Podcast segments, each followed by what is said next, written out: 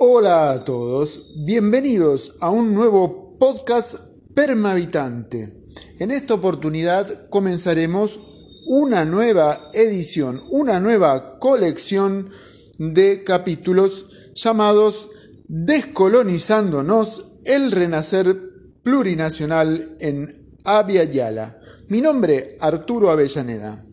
y hoy me encargaré puntualmente de exponer los fundamentos filosóficos de nuestro cambio de rumbo. Comencemos. Bueno, los fundamentos profundos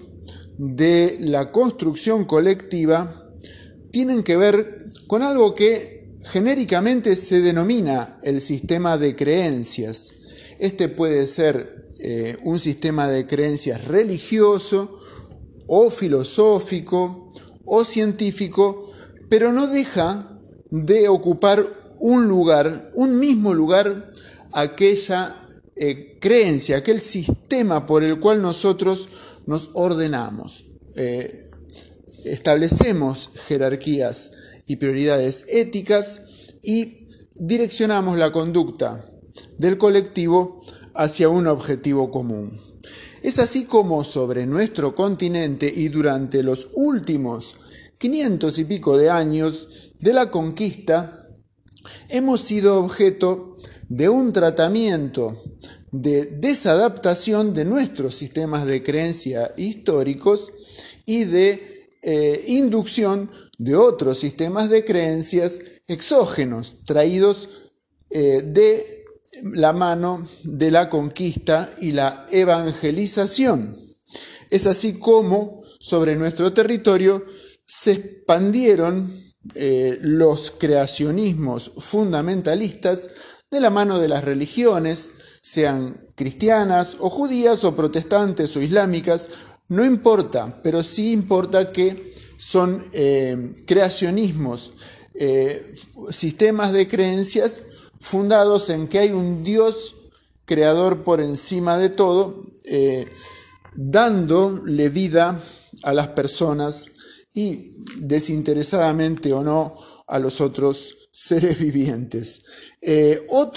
eh, otra inducción, otra corriente que componen las corrientes coloniales en América es el positivismo progresista. Este, esta corriente, fundada en eh, la Revolución Francesa, en el triunfo del Iluminismo, en el imperio de las de la ciencia eh, deriva en un tratamiento de la realidad y de las personas sujeto a este fin, al fin productivo del progreso evolucionista. Eh, nosotros hemos sido, hemos podido observar que estos, estas dos grandes corrientes en nuestro territorio sudamericano iluminan dos eh, corrientes políticas, dos eh, tendencias constitucionalistas eh, claramente de derecha, claramente sesgadas y racistas, nítidamente asociadas al supremacismo del sistema de creencias del hombre blanco. así es como el creacionismo fundamentalista es la base filosófica del nacionalismo católico y el positivismo progresista es la base científica de el neoliberalismo imperante en nuestra región. Ahora bien, cuando nosotros hablamos de que, nos, que pertenecemos a culturas preexistentes, a que tenemos una base territorial que se expresa en grupos lingüísticos más antiguos, eh, preexistentes a la conquista o en alguna manera resistentes al proceso de desmantelamiento cultural, al etnocidio en curso de expansión, nos referimos a que tenemos, por supuesto que sí, nuestros propios sistemas de creencias que, por más que hayan sido conculcados, mantienen su eh, veracidad en la corroboración de ser más útiles, más eh, armónicos y mucho más aplicables a la organización social que los que acompañan eh, la colonización en América. Es así como ofrece una perspectiva mucho más realista de interpretación del hombre y su entorno, del sujeto de derecho, del habitante natural, como el beneficiario histórico, el, sujeto objetivo del bienestar, del buen vivir, de la integración a la madre tierra de una manera eh, natural, armónica, estable, permanente. En primer lugar, diré que en común tienen los numerosos sistemas de creencias preexistentes, ya sea de los grupos lingüísticos del norte o del sur de América, un sistema de creencias basado en la unión del Sol y la Tierra como sujetos armónicos, como una pareja eh, que se ama, que mm, el Padre Sol y la Madre Tierra configuran entonces la base por la cual todos los sistemas laten y perviven. Esto tiene eh, puntualmente un contenido biocéntrico. Eh, un contenido biocéntrico que significa que no es la población metropolitana o la civilización el objetivo mayor, el propósito más relevante, sino que es la existencia armónica en un sistema vital lo que hace al objetivo más, más relevante de, de, apreciar, que es la vida. Entonces, eh, entendemos que el biocentrismo tiene un contenido inmanentista, ve la vida como una sustancia, no como el producto de la voluntad de un creador, sino como una sustancia que se especializa y se diversifica e incluso procrea y se mantiene en el tiempo con una dinámica propia,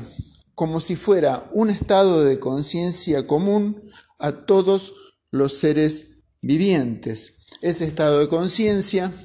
genera un, un destino, es apreciable como un curso, como un camino,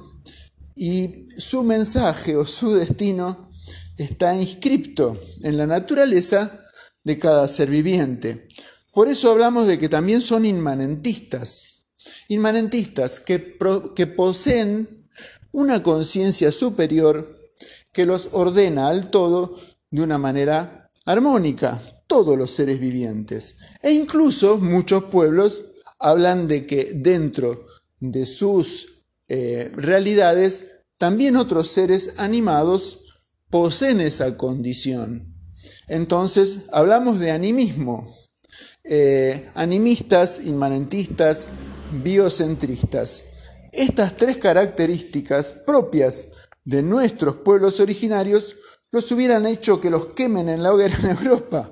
Básicamente Europa acomodó el discurso de sus grandes religiones a través de las monarquías coloniales para poder conculcar y sojuzgar estos sistemas de creencias incluso en sus propios territorios de una manera violenta. Así llegaron a nuestro territorio y eliminaron rápidamente a todos los hombres de medicina, a todos los sabios, a todos los eh, que podían eh, explicar la lengua y el uso eh, adecuado de todos los seres vivos en la naturaleza. Obviamente, con esto derrotaron toda posibilidad de pervivencia de nuestras culturas. No es necesario regresar en la interpretación histórica de los grandes eh, puntos en los que el genocidio tuvo lugar sobre nuestros pueblos de América en todas sus formas, tanto de la evangelización, de esta inducción al creacionismo fundamentalista, eh, como de también los progresismos positivistas que iluminaron Europa justamente desde Federico el Grande de Prusia desde la conquista de la era de los descubrimientos geográficos que aquí impulsó a Julio Argentino Roca, por ejemplo, que eh, en Siberia impulsó a Iván el Terrible, o en América del Norte la conquista del oeste, verdaderos genocidios del progresismo supuestamente liberal. Ahora bien, ¿por qué este, esta corriente de pensamiento colonial entra en crisis y colapsa? Básicamente lo hace porque en un proceso de retracción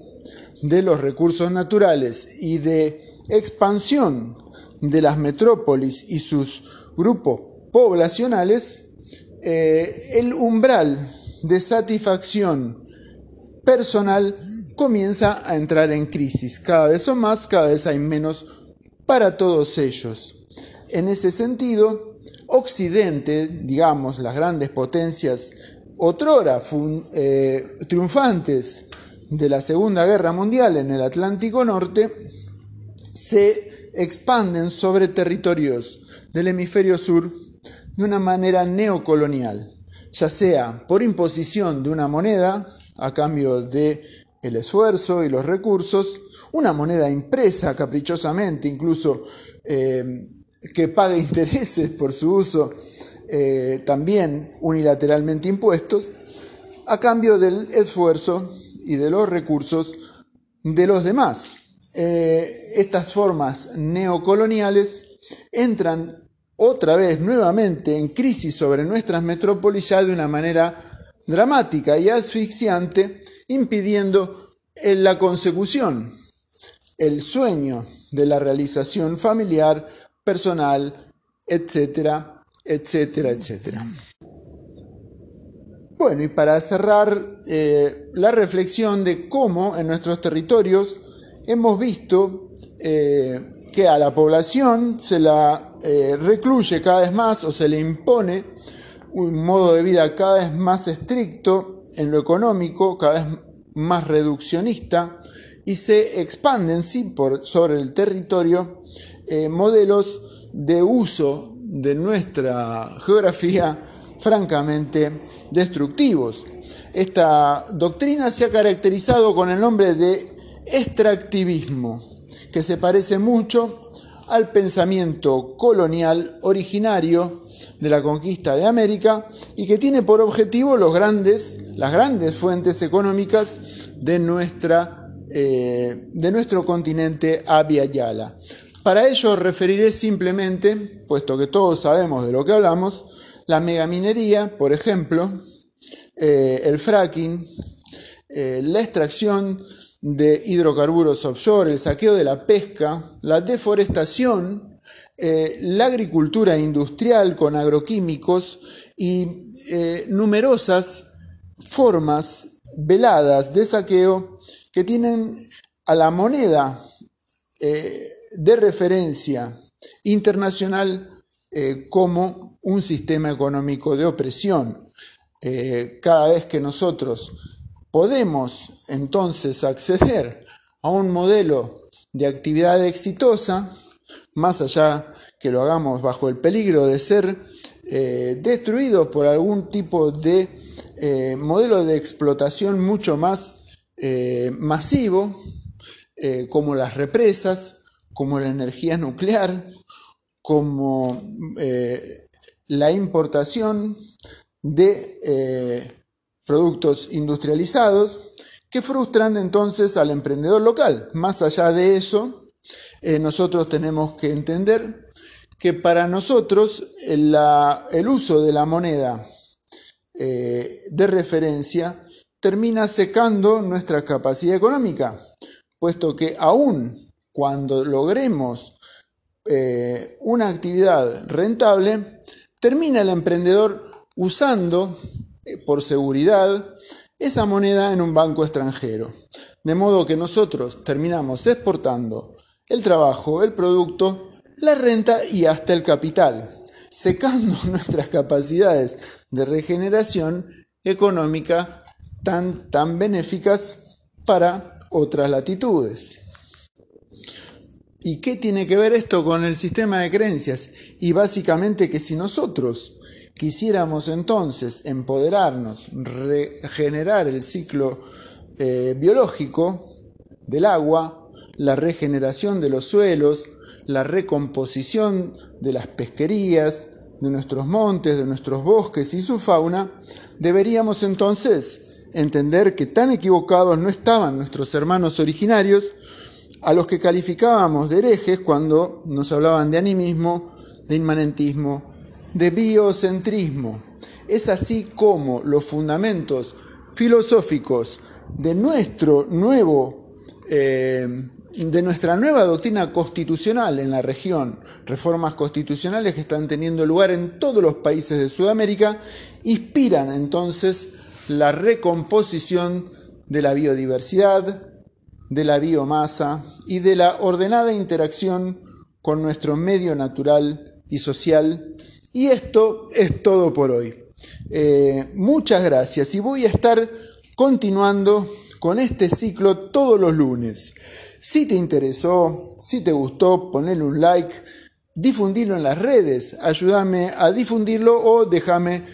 tu comentario en las páginas. Y muchas gracias. Mi nombre, Arturo Avellaneda, y esto fue el podcast Permavitante Descolonizándonos. Gracias.